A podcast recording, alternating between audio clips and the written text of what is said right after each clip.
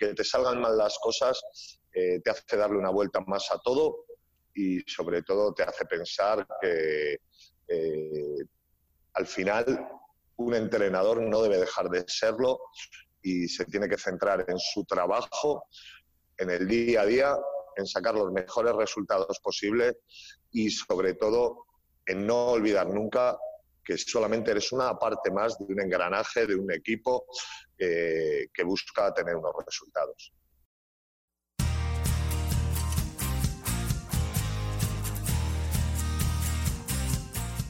Bienvenido al podcast de Basketball Insights, un programa en el que nos adentraremos en los entresijos del baloncesto y descubriremos los trucos, técnicas y estrategias que los entrenadores de éxito siguen para hacer crecer a sus jugadores y equipos y obtener mejores resultados para que así tú puedas mejorar el rendimiento de los tuyos, sin olvidarnos de sus historias y de las de cualquiera que ayude a hacer más grande el mundo de la canasta cada día, con Millán Cámara y J. Cuspinera.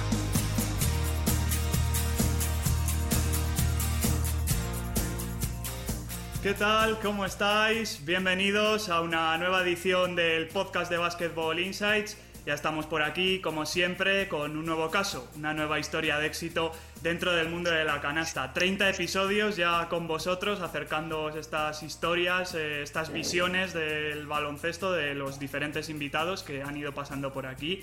Y hoy tenemos una nueva entrevista que a buen seguro seguro que nos va a dejar buenos momentos porque nuestro nuevo invitado lo ha vivido prácticamente todo en los banquillos, desde entrenar en EVA hasta hacerlo en la mismísima ACB, la Summer League de la NBA y las categorías inferiores de la selección española masculina, sin olvidar las ligas LED.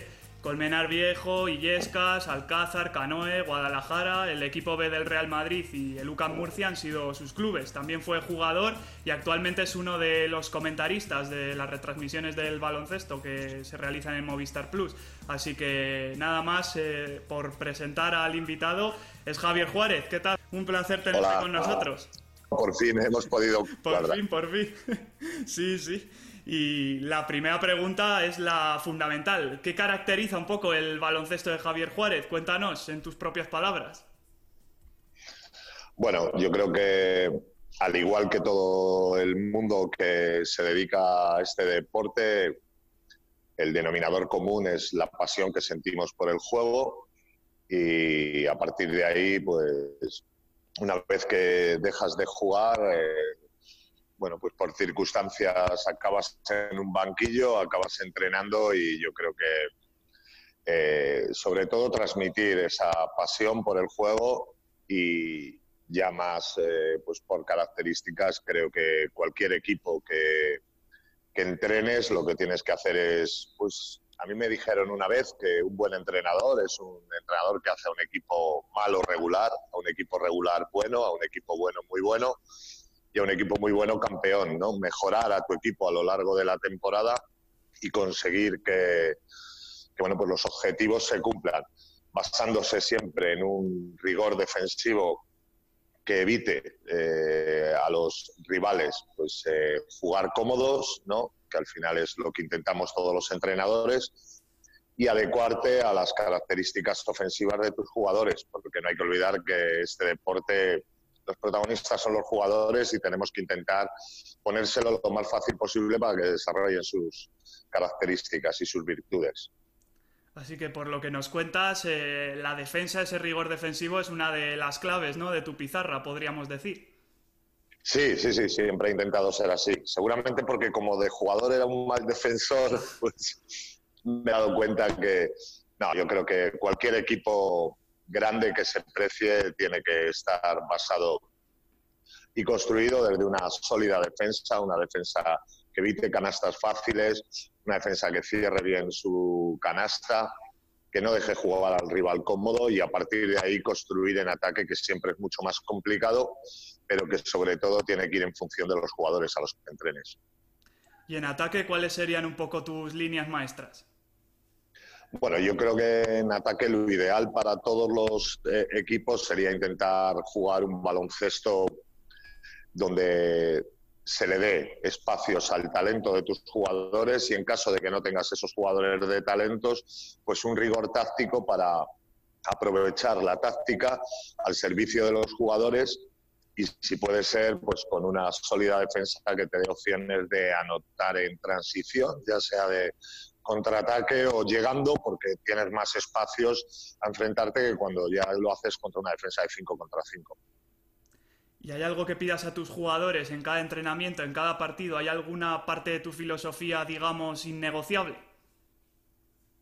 Bueno, sí, yo creo que el compromiso y el sacrificio no se negocian. Yo creo que y luego le estará al servicio del, equipo. Yo creo que para que un grupo vaya bien, todos tienen que pensar primero en el equipo antes que en ellos mismos. Para algunos es lo más complicado al principio porque casi todos los jugadores pues se sienten mucho más cómodos cuando tienen más el balón en las manos, pero hay que hacer ver a la gente que la mayoría del tiempo de los partidos en ataque estás en la cancha y no tienes el balón en las manos. Así que yo creo que tener un buen juego sin balón, generar espacios cuando no tienes el balón en la mano, ya sea a través de cortes, de utilizar buenos bloqueos y sobre todo lo que te he dicho, no negociar nunca con el esfuerzo, el sacrificio y, y lo más importante, el compromiso para, para con el grupo. Precisamente, ¿cómo hace Javier Juárez para crear grupo, para que no prime el individualismo en sus equipos? Bueno, yo creo que la parte fundamental de un entrenador a partir de cierto nivel, y cuando digo cierto nivel es de unos años entrenando, ya sea independientemente de la categoría que entrenes, el entrenador tiene que conocer a sus jugadores, tiene que llegarles, tiene que tener el carisma suficiente para hacer que crean en ti y que el discurso te lo compren. Porque hay jugadores que vienen de otras culturas, vienen de otra forma de entender el juego y cuando llegan a los equipos, pues lo que intentan es sacar lo mejor de ellos y destacar yo creo que es fundamental para eso eh, que te ganes al jugador, que tengas con él una buena sintonía y a partir de ahí todo es mucho más fácil. Sin llegar a ser su amigo, que es una cosa que se ha comentado en varios episodios de nuestro podcast. Bueno, eh, eso es lo que dicen los libros. Yo creo que se puede llegar a ser amigo de los jugadores. Yo tuve la suerte, sobre todo los primeros años, de entrenar a muchos jugadores con los que mi relación iba más allá de, jugador-entrenador y me fue muy bien, me fue muy bien, me fue de maravilla, gracias a ellos principalmente y creo que me enseñaron muchísimo. Luego, a medida que vas creciendo, la diferencia de edad con los jugadores cambia, como tú bien dices, sin llegar a ser su amigo, pero sí tienes que ser un compañero, un guía, pero sobre todo alguien en quien crean. Cuando estás con chavales más jóvenes, como mi etapa en el Real Madrid, que evidentemente no puedes llegar a ser amigo de ellos, es fundamental la, fe en tú en el jugador siempre y, y, que el jugador también crea en ti, pero sí que se pueden llegar a tener lazos que vayan más allá de los propios de un equipo. Es más, creo que cuando se consigue esa sintonía todo funciona muchísimo mejor. No sé si tú tienes algún truco que te permita llegar mejor a ellos. No, no, normalmente no tienes ningún truco. Cada uno saca su carácter tal y como es. En mi caso, pues intentar, yo creo que un entrenador puede ser mejor o peor, pero un entrenador lo que tiene que ser, tiene que ser justo, tiene que ser honesto con los jugadores, no mentirles nunca. En las buenas es muy fácil, en las malas cuesta mucho más porque son chicos más jóvenes que tú y desgraciadamente para nosotros vemos pues las situaciones diferentes pues por edad, por experiencia, por el momento y la posición que ocupamos, pero si hay una buena comunicación y, existe esa credibilidad, yo creo que todo el mundo acaba entendiéndose y la verdad es que en los equipos que ha salido todo bien, esa ha sido la clave. Cuando ha faltado eso, las cosas han ido peor porque se generan desconfianzas y, lo peor que puede tener un entrenador es que sus jugadores no confíen en él. Como hemos dicho, tú has sido jugador además. Eh, ¿Esto siempre es algo positivo o en alguna ocasión te ha podido condicionar para mal?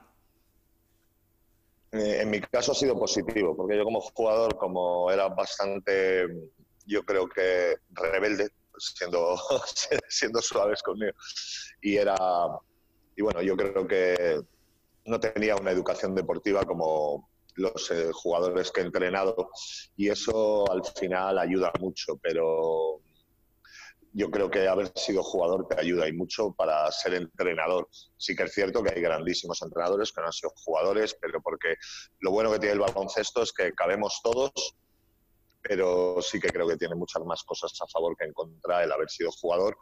Y cuanto más élite has entrenado, yo creo que cuando entrenas élite te ayuda mucho más. A lo mejor en categorías que no son tan profesionales el hecho de poder haber sido un jugador de élite, un jugador muy bueno, te cuesta más, ¿no? Porque los jugadores buenos y de élite les cuesta mucho entender que no todos son de su nivel. Por tu experiencia, ¿cuál es un poco tu concepto de éxito? Porque lo has vivido de formas muy distintas, eh, tanto a nivel de logros como de las categorías por las que has pasado entrenando. Mira, si te soy honesto, ahora, después de ya años entrenando, prácticamente 15 años, para mí el éxito siempre está en el camino y en cómo lo hayas disfrutado, porque al final los logros quedan ahí, quedan ahí y los entrenadores siempre estamos pensando más en el mañana que en el ayer, pero cuando recuerdas cómo lo has pasado y con quién has compartido las, experiencias y, y muchas veces los éxitos eh, deportivos eh, te hacen quedarte con un sabor muy dulce, pero a veces cuando no lo has conseguido, ya también el fracaso te, enseña muchas cosas y te deja muchas personas que lo han vivido contigo que, te unen para siempre. La verdad es que para mí lo más bonito es mirar atrás y ver todo lo que me ha ido pasando porque lo he disfrutado muchísimo y lo sigo disfrutando. Justo te quería preguntar por, eh, por, eso, ¿cómo se debe gestionar el fracaso o esos momentos malos que van a llegar antes o después? Sobre todo cuando un entrenador está acostumbrado a que las cosas le vayan medianamente bien. Bueno, es una buena pregunta, Millán, porque yo creo que estoy en ese proceso todavía. Yo eh, ya te he comentado antes que mis primeros años prácticamente equipo que cogía, equipo que iba muy bien, que ascendía de categoría, pero era también porque tuve la suerte de entrenar a grandísimos jugadores que formaban grandes equipos. Cuando me he enfrentado a alguna situación de, fracaso, especialmente ¿no? La, pasada temporada en Murcia, porque el equipo no, no, no, conseguía los resultados que se esperaban. Es difícil porque vas con toda la ilusión del mundo, eh, pones todo de tu parte, pero a veces o los rivales son mejores o tú no das con la tecla para mí la clave es centrarte en lo que tú has podido eh, hacer mal y corregirlo para siguientes. Y luego mentalmente eh, hay que ser fuerte, hay que ser fuerte y hay que estar preparado para convivir con el fracaso. Pasa que es una experiencia muy buena, sobre todo a los que somos padres, porque eh, tarde o temprano en la vida te va a llegar algún fracaso. Ojalá todos los fracasos que te lleguen sean profesionales y que puedas bueno, pues aprender de ellos para convertirte en mejor entrenador, pero también convivir con el fracaso es muy buena experiencia para la persona y para entender también a las personas, porque ya te digo, eh, la vida, bueno, lo dije yo, ¿no? Lo decía Jordan, ¿no? Que se convirtió en un gran jugador después de fallar no sé cuántos tiros importantes, es decir, hay que superar y levantarse cuando las cosas no vienen bien. Y en ese proceso he estado bastante tiempo a lo largo de este 2019, desde que salí de Murcia, pero me siento orgulloso ¿no? de, también afrontar esta situación y, y superarla.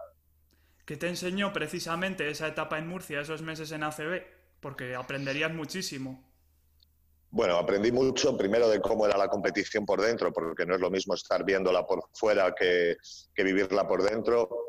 Eh, compartir con gente que conocía muchísimo la competición, como Alejandro Gómez, el director general en Murcia, o José Miguel Garrido, con los que vivía en el día a día, pues la verdad es que ha sido una enseñanza muy grande de entender ese baloncesto de élite que hay en España, en el que no solo hay que controlar el tema deportivo muchas veces, no solo es el entrenar, eh, fue una experiencia diferente porque era un equipo que jugábamos el año pasado dos competiciones, la Champions, la ACB, al final.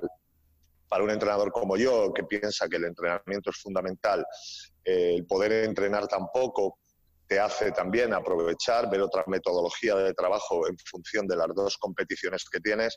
Y luego lo que sí que me enseñó es que en élite eh, es mucho más complicado el tema de hacer un grupo que en otras categorías, porque los intereses a medida que hay más dinero, que económicamente hay más, es, es más complicado conseguir. Eh, los jugadores, en mi caso, pues teníamos solo dos jugadores nacionales, lo cual eh, no es tan fácil, porque ni para ellos conmigo ni para mí con ellos, pero me dejó muchas cosas para aprender y, ojalá que, las pueda volver a poner en práctica eh, a nivel profesional, porque a, nivel personal sin duda que fue una experiencia bárbara.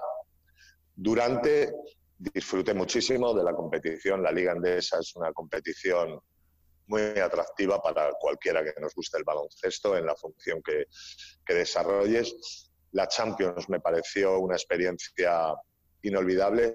Y luego, pues bueno, conocer a, diferentes personalidades que me dejaron, pues gente a la que admiras porque cuando las cosas van bien es muy fácil tener gente alrededor, pero me quedo con toda la gente que compartió conmigo, sobre todo la mala racha que, empezamos pues por estas fechas en enero, final de diciembre y, y eso me aporta mucho para saber comportarme cuando me encuentro en situaciones así en ese salto de categoría o esos saltos que tú has dado muchos, al final uno se encontrará muchos matices, ¿no? Muchas cosas a las que se tiene que adaptar. Sí, sobre todo, bueno, estás más expuesto a la opinión pública, eso está claro. Yo, eh, por ejemplo, este año que pues, con la oportunidad que tengo con Movistar de seguir la liga y ver, eh, cuesta mucho entender cuando se valora a los entrenadores en función de los resultados. Porque si vienes desde abajo, tú sabes que los entrenadores que están arriba son buenos. Lo que pasa es que los entrenadores, al final, nuestra función es tomar decisiones. Y hay días que las decisiones que tomas son acertadas o las correctas para el equipo y días que no. Pero pasa a todos. Pero mm, a mí me cuesta entender cuando se critica a un entrenador que si es bueno o que si es malo. Yo creo que a partir de cierto nivel y con años de entrenamiento, ya no te hablo solo de liga ¿eh? el LEP, eh, sigues la liga en Neboro y ves que a un entrenador le cortan y ¿qué pasa? ¿Que es mal entrenador ahora? Pues no, no, no le han salido las cosas, no han llegado a los resultados, pero la opinión pública muchas veces condiciona y lo que llega de fuera cuando entran en los vestuarios a veces eh, hace daño. Por eso tanto hablamos los entrenadores de dinámicas, ¿no?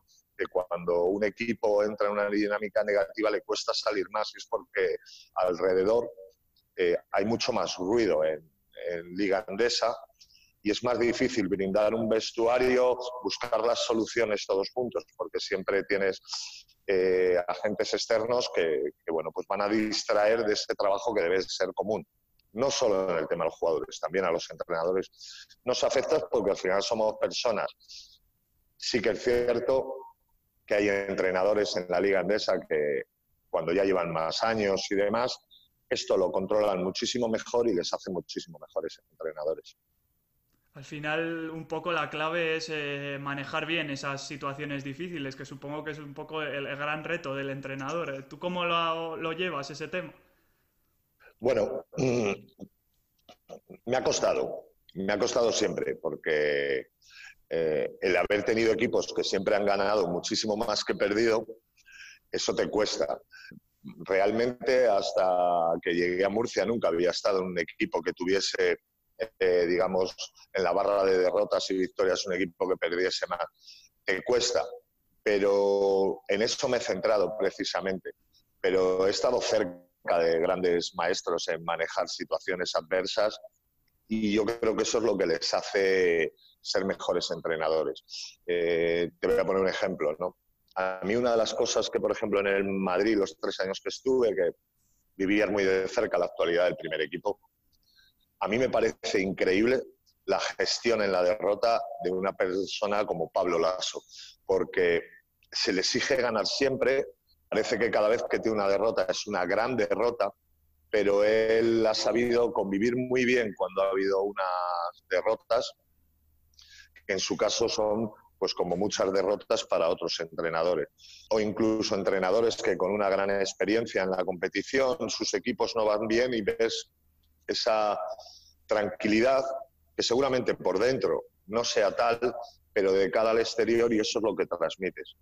Yo creo que eso hay que aprenderlo y, a mí me ha costado, porque además cuando llegué a Murcia venía del Madrid, que si perdías un partido por temporada con el filial o con el junior ya era mucho.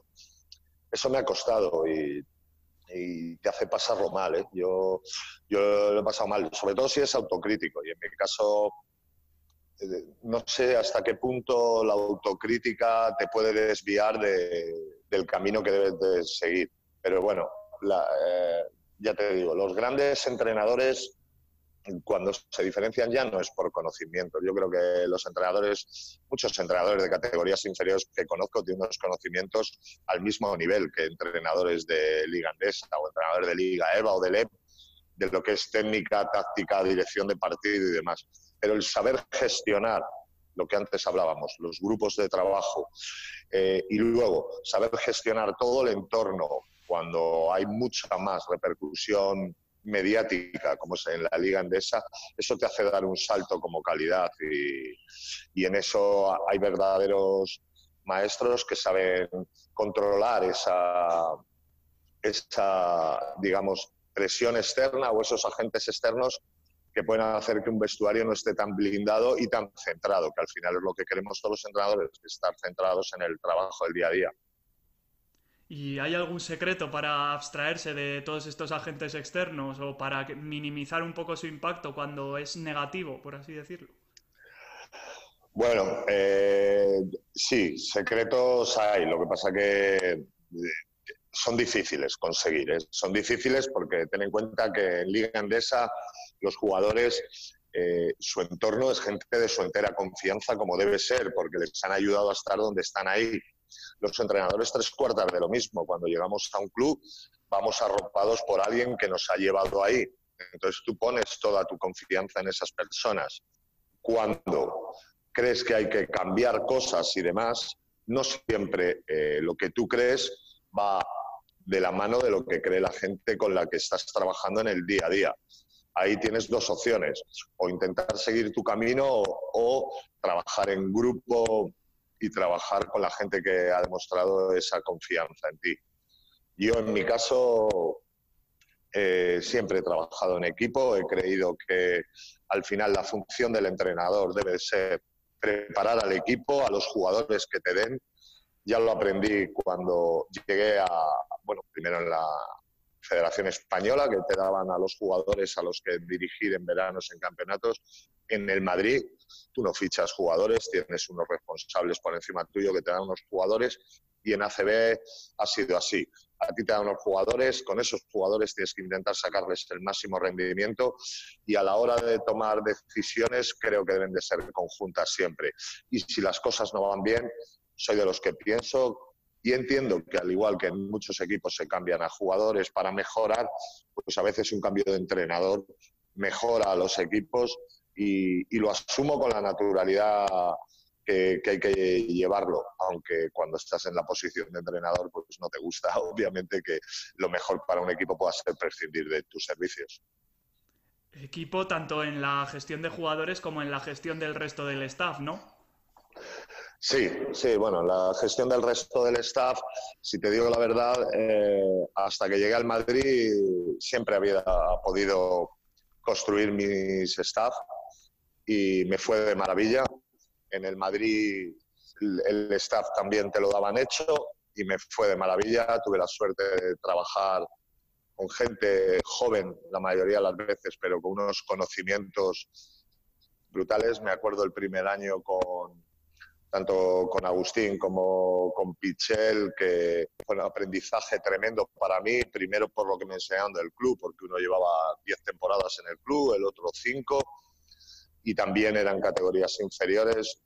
Luego pues con Chori, con el resto de, de compañeros que he tenido siempre me han aportado mucho porque es gente más joven que viene con, con ideas frescas, con, con, mucha fuerza, porque la gente joven tiene mucha fuerza cuando se dedica a entrenar y me vino de maravilla. En Murcia tampoco pude construir mi staff y si te digo la verdad no me fue como en el Madrid ni, ni parecido precisamente porque creo que es lo más difícil de conseguir, ¿no? Que cuando vas a hacer un trabajo y, buscando una responsabilidad eh, en forma de resultados, todos debemos de ir a una, pero no lo achaco tampoco a, a problemas de ellos hacia mí, sino creo que es una cuestión recíproca, ¿no? De decir, yo creo que es ideal la confianza y la lealtad para trabajar en un staff, en un equipo profesional y yo en Murcia creo que eso podría haber sido mucho mejor, pero como te he dicho antes, de mi parte hacia ellos eh, y también pienso que de su parte hacia mí, ellos ya tenían experiencia en la competición y yo seguramente pues en muchas cosas no las veíamos igual y, yo creo que eso generó una desconfianza en lo profesional que no, no ayudó al equipo. Si te digo la verdad, les conozco personalmente, eh, son, yo creo, muy buenas personas, eh, no es una cuestión personal, pero sí que creo que en Murcia nos faltó ser más compactos como staff en lo profesional y eso tal vez nos generó alguna desconfianza. Yo creo que el recelo de que llegase un entrenador joven, eh, nuevo a la competición, ellos ya llevaban tiempo en la liga y demás, y los errores que pudiese cometer, pues en su parte genera una desconfianza hacia mí y yo seguramente, pues por esa intuición que tienes tanto a nivel personal, porque podías ser joven como entrenador, pero no como persona, pues te das cuenta que no vas todos a una. Eso sí, ¿eh? ellos siempre con una profesionalidad exquisita intentando sumar, pero deberíamos haber estado más juntos, es lo que creo, y, eso también me hace aprender.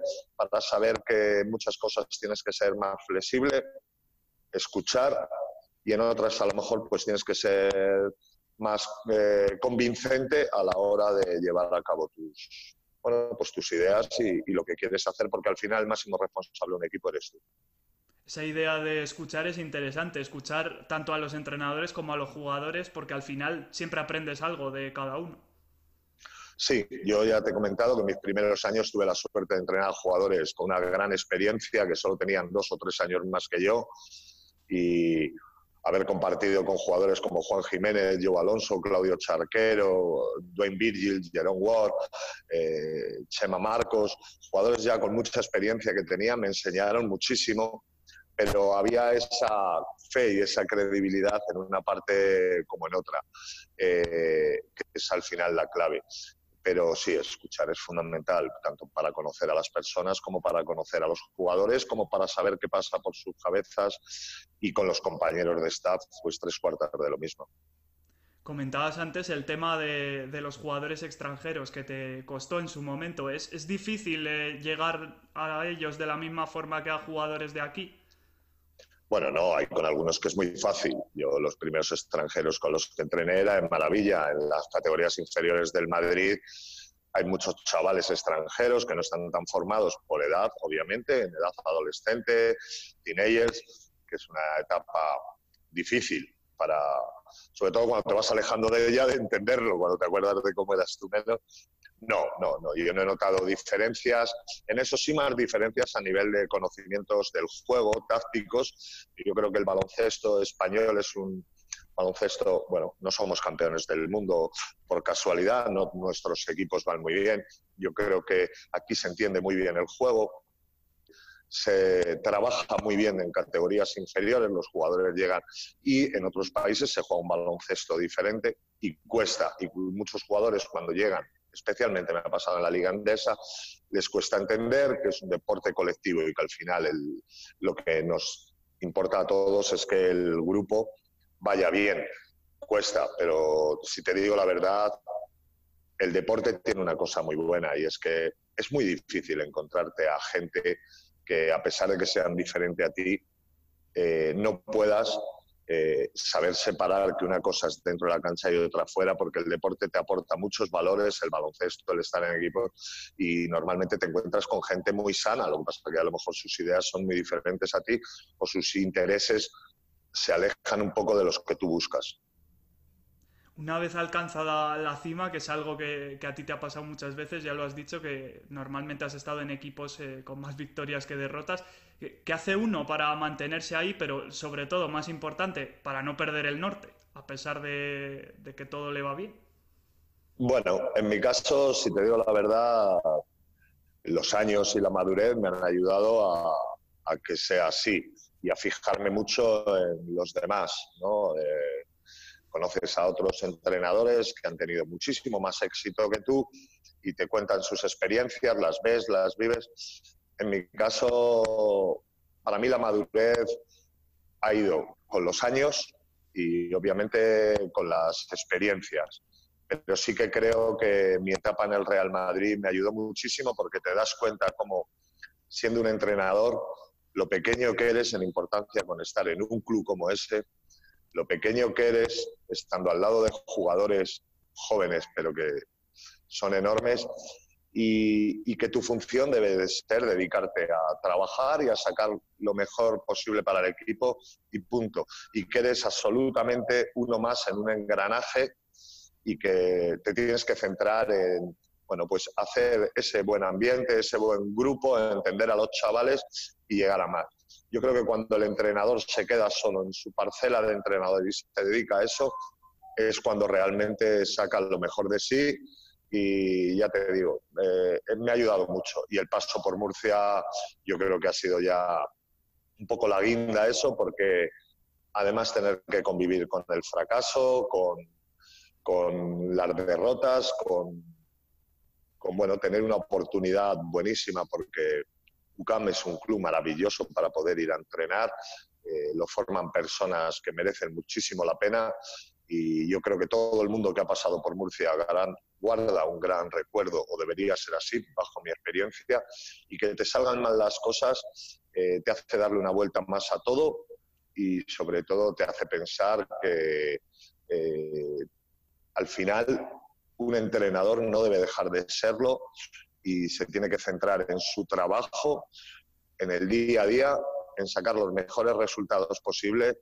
y sobre todo en no olvidar nunca que solamente eres una parte más de un engranaje, de un equipo eh, que busca tener unos resultados trabajar en la sombra, por así decirlo, eh, entre comillas, eh, ayuda a que se potencie precisamente esa figura del entrenador, cuando los focos no están tanto sobre él como pueden estarlo en lo que es ACB o categorías de más arriba. Eso es fundamental. Yo este año lo he hecho muchísimo de menos, el poder entrenar, pero ya no solo por desarrollar el trabajo, sino por no estar en un equipo, eh, el no estar en un vestuario, el no, el no tener, bueno, pues esa convivencia diaria con tus compañeros ¿no? de, staff, con los jugadores. Lo echo muchísimo de menos porque es algo que llevo haciendo desde pequeño.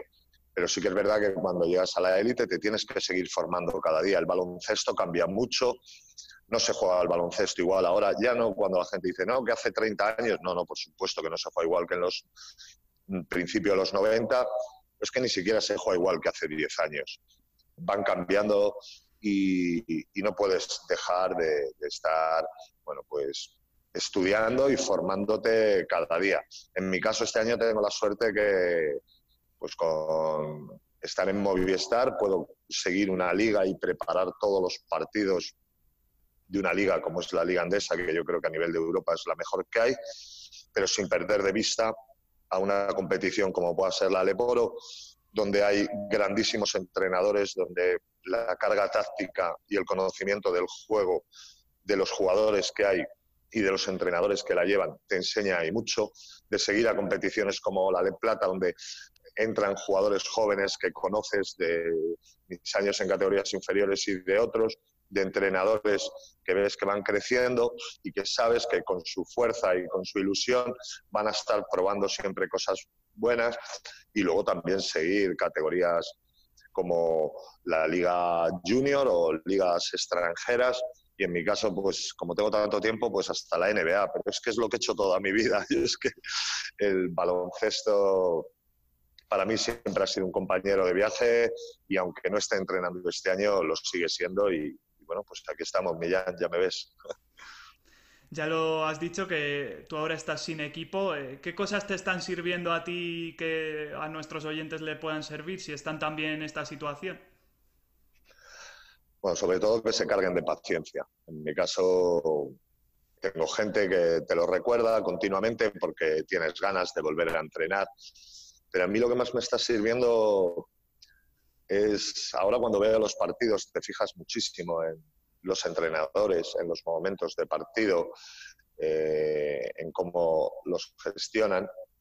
Y el otro día en la tele me hizo mucha gracia, estaba haciendo un partido con Fran Fermoso y me comentó un Twitter de un de bueno pues de un aficionado que decía que estaba viendo el partido y que le gustaba cómo explicábamos las cosas y demás y, y me hizo pensar, ¿no? Y digo, bueno, pues seguramente es que cuando estás con las pulsaciones más bajas, cuando estás centrado en ver lo que pasa y demás, lees mejor mucho las, las situaciones. Y cuando veo a entrenadores ahora en la Liga Andesa cómo gestionan esos momentos eh, malos, entrenadores absolutamente consagrados, pues creo que eso me, está sirviendo para, para, ampliar ¿no? los conocimientos y, las experiencias que si tú estás en el día a día no, no, no, tienes tiempo de fijarte en eso. Me, estoy fijando mucho y, aprendiendo muchísimo porque, si te digo la verdad, son grandísimos entrenadores, saben gestionar muy bien la situación. A medida que vas subiendo de nivel, todo es mucho más duro. No es lo mismo entrenar un equipo junior que entrenar un equipo de Liga LEB y no es lo mismo entrenar un equipo de ACB que un equipo de Liga LEB, igual que no es lo mismo entrar un equipo que juegue Euroliga que uno que juegue solo ACB. Y en eso me, estoy centrando, ¿no? Pues en aprender para cuando vuelva a tener una oportunidad, independientemente de la categoría que entrene, bueno, pues haber eh, invertido este tiempo en el que estás deseando volver en ser mejor para que cuando vuelvas estés mejor preparado. Yo creo que es lo que hacen todos los entrenadores cuando desgraciadamente pues no, no hay espacio para todos en, los equipos. Es una situación nueva para mí, con mi carácter, pues hay días buenos, hay días menos buenos, hay días malos, hay días que se te hacen muy, muy largos, que llega la tarde y dices, y no he entrenado hoy, pero seguro que es un aprendizaje más en este camino que te hablaba al principio. Con esa capacidad analítica o autocrítica que ahora tienes bien, eh, bien pulida, bien desarrollada, eh, mirándolo desde fuera, eh, ¿qué cosas de tus entrenamientos y tus partidos nos encontraríamos si fuéramos a ver uno? Bueno, hay cosas que no cambiarían seguramente porque la capacidad de trabajo eso no va a cambiar. yo no entiendo el baloncesto sin sin que se dé el máximo cada día en un entrenamiento, sin que se trabajen todos los detalles que te puedas encontrar luego en un partido durante la semana y luego pues la lectura de los partidos, ¿no? Si además a eso le puedes añadir una mayor experiencia por este estas últimas experiencias que he tenido que me van a ayudar, pues estoy convencido que solo puede ir para bien. La fase de desconfianza en uno mismo, ya la pasé. Eh, cuando, no sé, si esto lo ven otros entrenadores, estoy convencido que me entenderán cuando te cortan como Fami en Murcia. Pasas por una época, hay de todo, ¿no? Hay una época en la que piensas que la culpa la tiene el empedrado, por así decir. Otras veces piensas, pues la culpa es de la mala suerte ya sean lesiones inoportunas, eh, situaciones del juego específicas, cuando pierdes un partido por la mínima y demás. Pero luego hay una parte que yo no tengo ningún problema en decirla, en la que tú realmente te sientes malo, o por lo menos a mí me ha pasado. Dices, qué malo soy. Eh, y esa es la parte más dura, porque dejas de creer un poco en ti. A medida que van pasando el tiempo, sobre todo en mi caso ha sido con la ayuda de gente con la que he trabajado antes, Eh, conmigo se han portado muy bien cuando salí de Murcia. Eh, la gente del Real Madrid con la que trabajaba día a día y compañeros, jugadores que he tenido, jugadores que tenía en Murcia y con los que, bueno, pues te dan su visión de las cosas y poco a poco vas acertándolo. Y también se han portado muy bien la gente que tuvo que tomar la decisión de cortarme en su momento de Murcia. Y eso me ha ayudado bastante a volver a creer en que simplemente no es que seas bueno o mal entrenador, sino que las cosas no salieron bien, me he centrado en las que yo no hice bien y como las ha habido y creo que están reconocidas, estoy convencido que de esto saldré mucho mejor. Pero la peor parte de esto es cuando uno eh, pierde un poco la confianza en sí mismo. O sea que hay que ser autocrítico con uno mismo, pero sin pasarse tampoco. Ya, pero bueno, tampoco eso ha sido una de mis virtudes siempre y, y, lo, lo, he pasado mal con eso, lo he pasado mal. No, yo sé que a nadie le gusta perder, a mí cuando la gente dice, no, es que a este entrenador no le gusta perder. Perder no le gusta a nadie, pero lo que me pasó en Murcia no fue perder. Lo que me pasó en Murcia fue un fracaso. Yo en todos los clubes que he estado en mi vida había estado más de una temporada, siempre habían estado contentos conmigo, los resultados habían ido bien y en Murcia no fue así. Y no ver las cosas como son sería el primer error. Y superar este fracaso, para mí, es uno de los mayores éxitos que cuando hago una visión mucho más longeva que la que puedo hacer ahora, será sin duda el mayor éxito que haya conseguido, porque tengo muy claro que cuando todo va bien y demás, te quedas con muchísimas cosas que vives en el día a día, con relaciones personales, con anécdotas, con partidos, porque luego no te acuerdas tampoco de todos los partidos y a veces te acuerdas más de uno que perdiste, que, bueno, que yo recuerdo, por ejemplo, la segunda temporada de Guadalajara, que perdimos el ascenso en un quinto partido con Castellón, yo jamás olvidaré cuando entré en ese vestuario porque creo que es imposible encontrarte con mejores seres humanos que los que yo me encontré en ese vestuario y el ratito que pasamos allí solos nosotros para mí será algo inolvidable. Bueno, pues los ratos que he tenido que compartir con mi familia y con mis amigos de verdad después de salir de Murcia, eso no lo voy a olvidar nunca porque me han ayudado y mucho a superar un fracaso que no ha sido solamente de una semana, de dos, no, no, te tiras meses en los que le sigues dando vueltas y demás, pero bueno, el hecho de que el equipo al final, pues bueno, acabase la temporada, salvase la temporada, a mí me ayudó mucho para no sentirme responsable de una mala temporada de UCAM Murcia, porque yo había sido parte de ese equipo. Me quitó un peso de encima y desde que ha empezado un poco este año, tanto primero en Mediaset en el Mundial, donde me encontré con un grupo humano de maravilla, como ahora en Movistar, pues me ayudan a, a ver el baloncesto de forma diferente, a seguir formándome y sobre todo a, a estar loco por volver a entrenar. Ya hemos hablado un poco de esto, pero ahora echando la vista atrás, eh, si tuvieses que aconsejar a nuestra audiencia eh, cómo actuar ante los momentos de crisis o los problemas que pueden surgir durante la temporada, eh, ¿qué les diría? Bueno, sobre todo yo creo que cuando llegan los momentos de crisis, uno tiene que creer en sí mismo, tiene que tomar decisiones eh, de las que no se pueda arrepentir, sino simplemente que pueda decir, pues no fue la correcta, y creer siempre en uno mismo. Eh, básicamente por una cuestión, porque eso hará que no puedas eh, arrepentirte de lo que no has hecho, sino que te puedas arrepentir de lo que has hecho. Que yo creo que como entrenador y después de 15 temporadas, pues ya prácticamente lo he pasado de todo.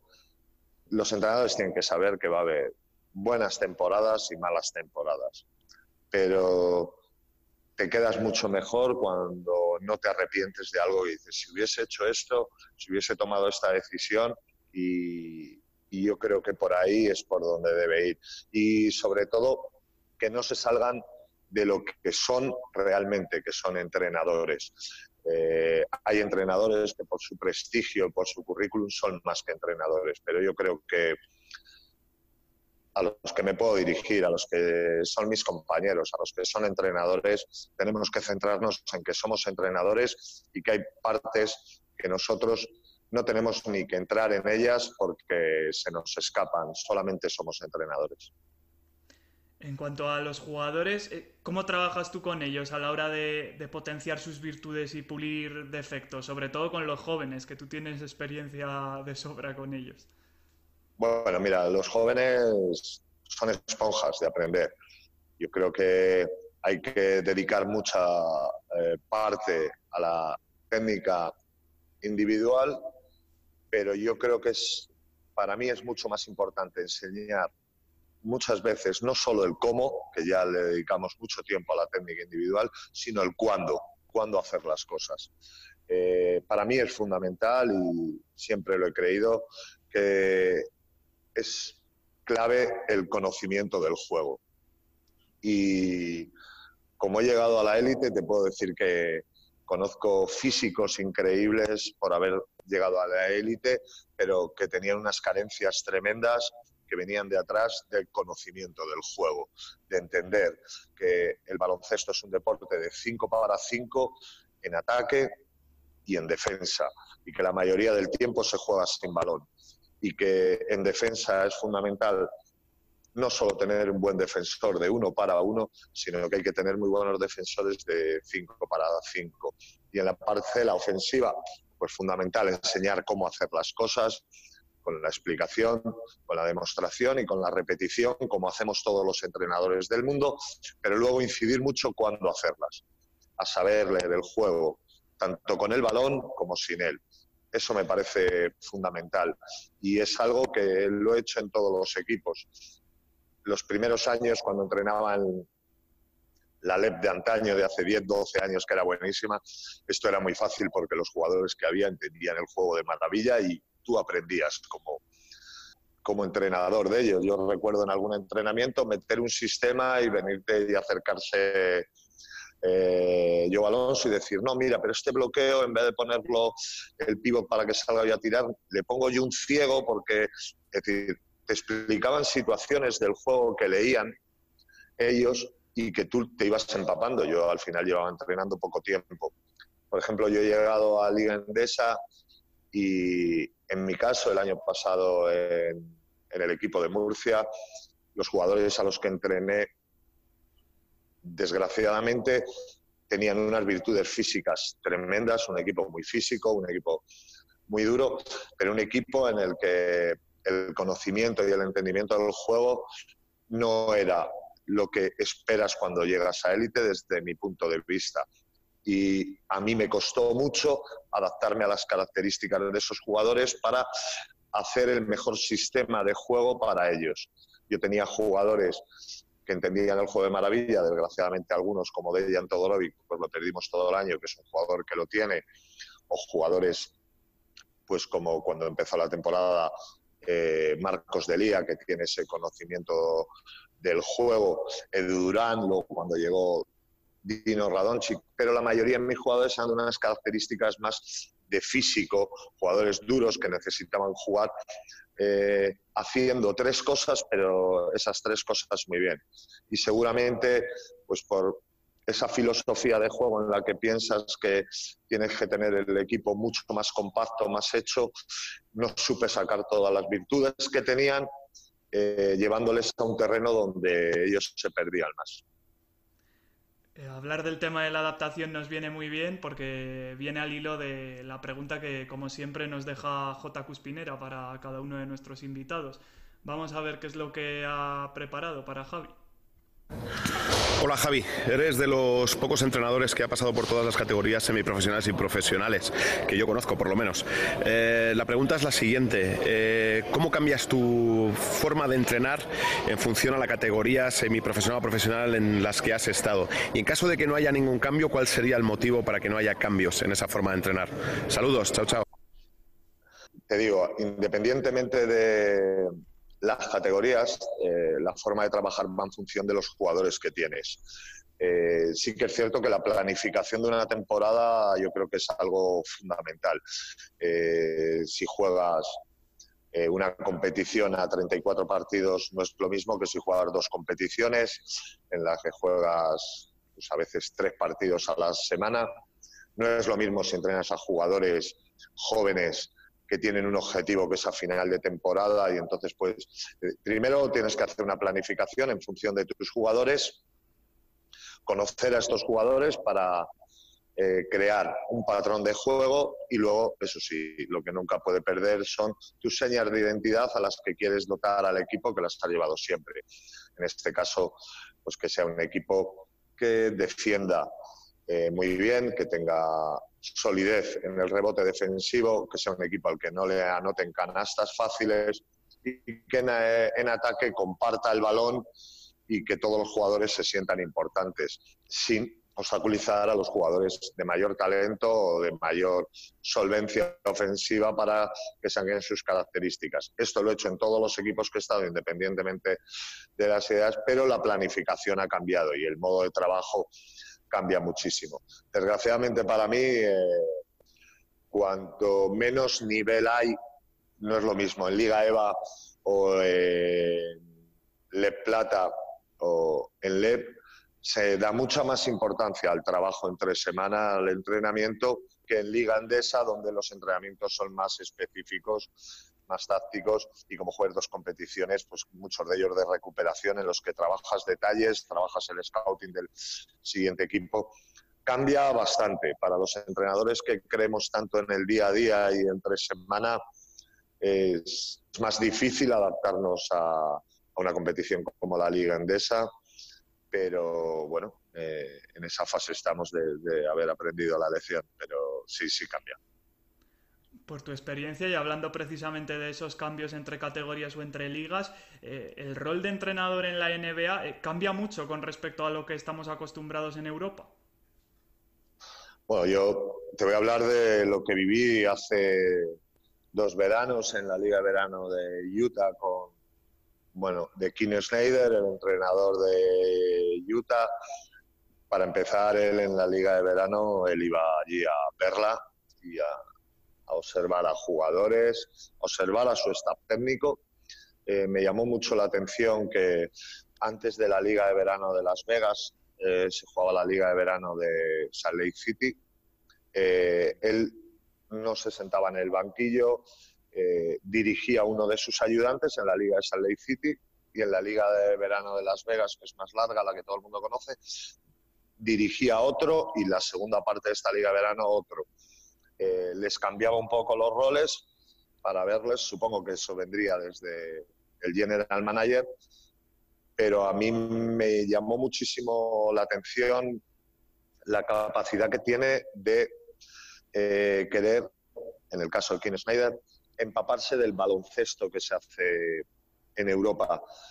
Continuamente a los entrenadores que estábamos allí invitados, uno de ellos español, Víctor García, que está de ayudante en Gran Canaria y que el año pasado estuvo también parte de la temporada como primer entrenador, o Erden, uno de los ayudantes, el compañero José María Izquierdo de Obradovic en Fenerbahce, él nos tenía todo el día preparándole, oye, ¿cómo defiendes eh, me acuerdo que a Víctor pues estaba todo el día, le hizo hacer una exposición de cómo se hacía la defensa NEX en la Liga CB.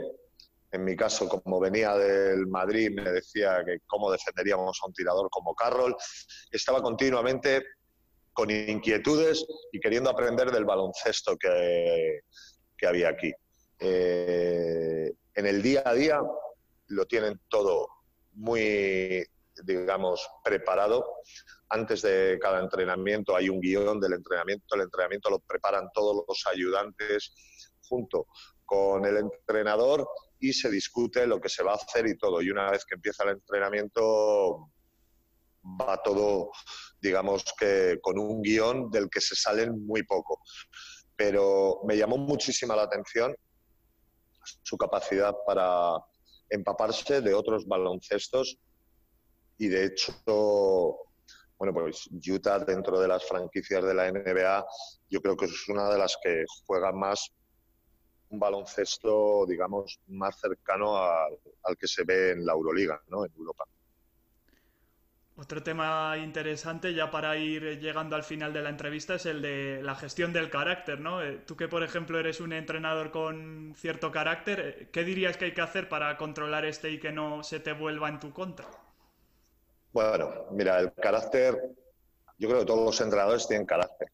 Lo que pasa es que a unos, por su expresión corporal, se les puede ver más y a otros menos creo que a la hora de transmitir tu carácter, pues hay con grupos que va muy bien, hay con jugadores que van muy bien y hay con otros que no va tan bien. Pero yo creo que es imposible que entrenadores al más alto nivel carezcan de ese carácter, porque para llegar arriba todos hemos tenido que estar en muchas batallas y yo creo que es imposible afrontar competiciones como por las que he pasado sin tener un carácter fuerte, porque es fundamental. Y si quieres dotar a tus equipos de, que tengan ese carácter que luego tanto eh, disfrutas cuando llegan los partidos o los enfrentamientos y ves que te sobrepones.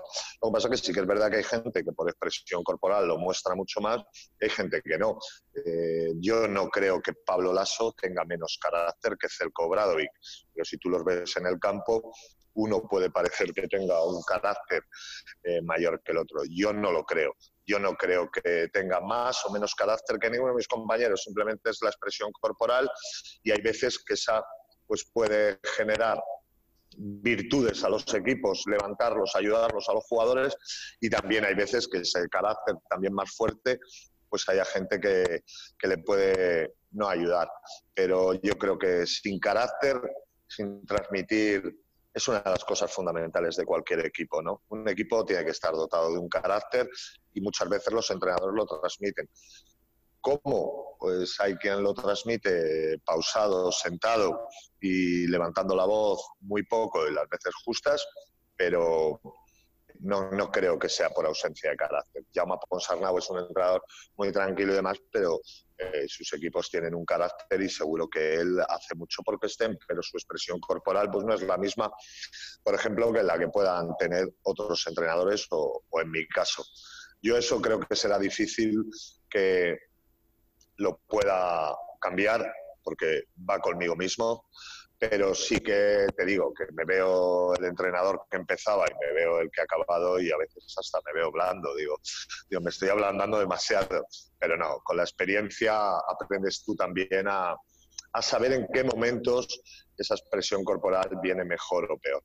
Es un proceso. Es que al final el entrenador es como un jugador o como cualquier profesión del mundo, es un proceso y te vas dando cuenta qué cosas ayudan más o menos y cuando hay ciertas cosas que tienes que te las tienes que guardar porque no vienen bien y cuando eh, hay ciertas cosas que tienes que dices aquí hay que sacarlas.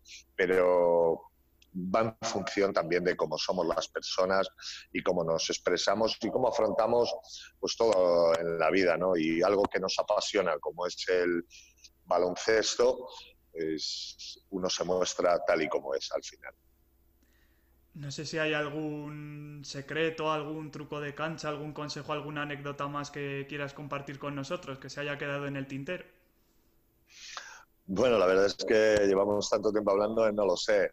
No, yo lo único que, de verdad, lo único que le puedo decir a, toda la gente que, nos ve, que disfruten del día a día porque yo ahora que no estoy en una situación de, día a día lo echo muchísimo de menos.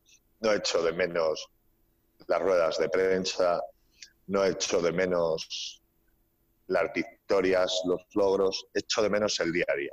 Echo de menos ir al pabellón, echo de menos el ver a los jugadores, el charlar, eh, el estar dentro de un equipo. Que lo disfruten porque al final es lo que te queda. Y yo ahora por este parón pues he tenido que mirar hacia atrás y decir, bueno, a ver cómo tal, y al final lo que echas de menos es el día a día. Así que que disfruten del día a día y que tengan muy claro que por lo menos bajo mi punto de vista, el mejor entrenador no es el que consigue mejores resultados, es el que cuando acaba una temporada sus jugadores son mejores que cuando empezaron y eso se puede conseguir en cualquier categoría. Así que les tengo mucha envidia a todos los que están entrenando y que espero podermelos encontrar por las canchas compitiendo contra ellos en breve. Y a los que no están entrenando como yo, pues que, que sigan formándose, que sigan disfrutando del baloncesto, que tarde o temprano estarán o estaremos en las canchas disfrutando de lo que nos gusta. Para terminar, una pregunta que le solemos hacer a, todos los invitados entrenadores que pasáis por aquí. Eh, cuando tú ves a otro entrenador, a otro compañero de profesión, eh, ¿qué te hace decir de este entrenador tiene talento? A mí me gustan mucho los entrenadores que son capaces de leer bien los partidos y que cambian los partidos con decisiones, ya sea tácticas, con cambios de jugadores, con saberse adaptar a su equipo al nivel de arbitraje de un partido o no. A mí me gusta la gente, como toda la gente de talento, con intuición. ¿no? Yo creo que la mayoría de los entrenadores que me he cruzado en mi vida, todos tienen una capacidad de trabajo salvaje. Si fuese una regla de tres, en la que tantas horas de trabajo, resultados que consigues, no conozco a ningún entrenador que no trabajase las 24 horas porque querría los mejores resultados para su equipo. Y como dormimos poco, porque cuando acaba de entrenar estás viendo partidos, estás haciendo de todo, pues estaríamos entrenando porque los resultados son buenos. Como esto no es así, luego yo creo que la diferencia está en la lectura de los partidos y en saber reaccionar y gestionar sobre todo pues los finales apretados y una cosa más que hablábamos antes, saber gestionar bien la derrota. Esa gente tiene talento de verdad y es de los que hay que aprender. Los que leen bien los partidos y los que llegan a finales igualados y saben gestionarlos lo mejor posible para sus equipos y los que derrotados saben gestionar y que no sea más que una piedra en el camino y que continúen bien. Esa es mi experiencia. A nivel de trabajo, no conozco a ningún entrenador que de verdad no dedique esto en cuerpo y alma. A nivel de trabajo somos todos. Entonces, los que tienen talento yo creo que va un poquito por ahí. Pues Javier Juárez, ha sido un placer tenerte en el podcast de Basketball Insights. No sé si hay algo que quieras añadir antes de despedirte. No, bueno, pues bueno, como estáis aquí, pues, ha entrado J, desearle lo mejor con su fuela, que ahora mismo sería pues que se le aclave esta plaga de lesiones que, que tiene y, y, que bueno, y que empiece a recuperar a todos sus jugadores, porque honestamente me gusta mucho su equipo, los jugadores que tienen nacionales. Creo que con todo lo que le ha pasado están jugando muy bien y lo único que espero es que se le acaben las lesiones, que le vaya lo mejor posible, tanto a él como a su club. Y a ti agradecerte pues bueno, todos los días que has estado ahí para que podamos coincidir y que dediquéis tiempo ¿no? al, al baloncesto en otras funciones que no tengan que ver en la cancha, porque somos muchos los que al final consumimos baloncesto de manera pues como, como hacéis vosotros. Ya solo nos queda preguntarte, aparte de en la tele, ¿cómo te podemos tener controlado? En las redes sociales, sobre todo. Bueno, yo la única red social que, utilizo es Twitter y porque me la metió un entrenador, porque soy bastante, como te habrás dado cuenta tú, para poder hacer entrar esta revista, no soy precisamente un hacha en esto de las nuevas tecnologías.